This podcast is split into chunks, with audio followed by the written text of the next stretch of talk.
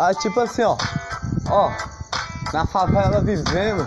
É, guetos e guetos andamos. É, desse jeito. Na favela vivemos. É, mas vivemos com paz, porque tem uma flor que cresce todo dia na favela, com a luz. Simples assim. É, mas quando eles chegam aqui, tem nos criticar, tem nos julgar por um modo de nós se vestir. É assim, entendeu? Mas somos a favela, somos os moradores da favela. Por que não estão a nos respeitar se eles nem são daqui? E quando eles morarem aqui, se eles morassem aqui, ah, vão se fuder pra lá. Não vou mais falar de vocês. Vou falar daquele que manda eles para cá. Sempre mandam ele para cá. Todos que estão lá no ponto. Eles acham que vem para ajudar.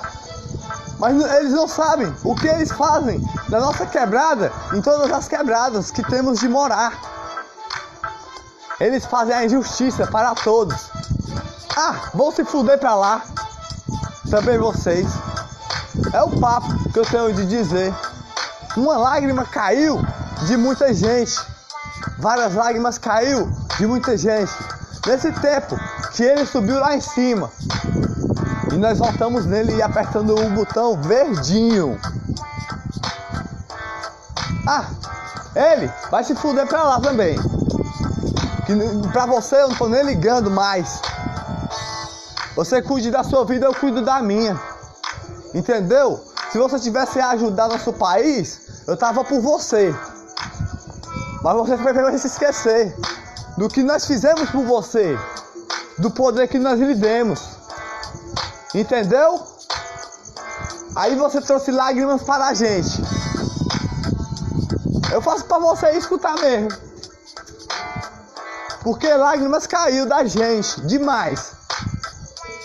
Antes, antes da pandemia, você queria transformar nosso país num, no país que, que nós, nós, nós temos de sofrer, tipo assim, num país de militar. Um tempo militar nós ia passar. Se a pandemia não tivesse aqui a chegar. Lágrimas caiu, pandemia parou. O tempo que nós estamos aqui, entendeu? Parou o tempo todinho. E agora nós estamos aqui.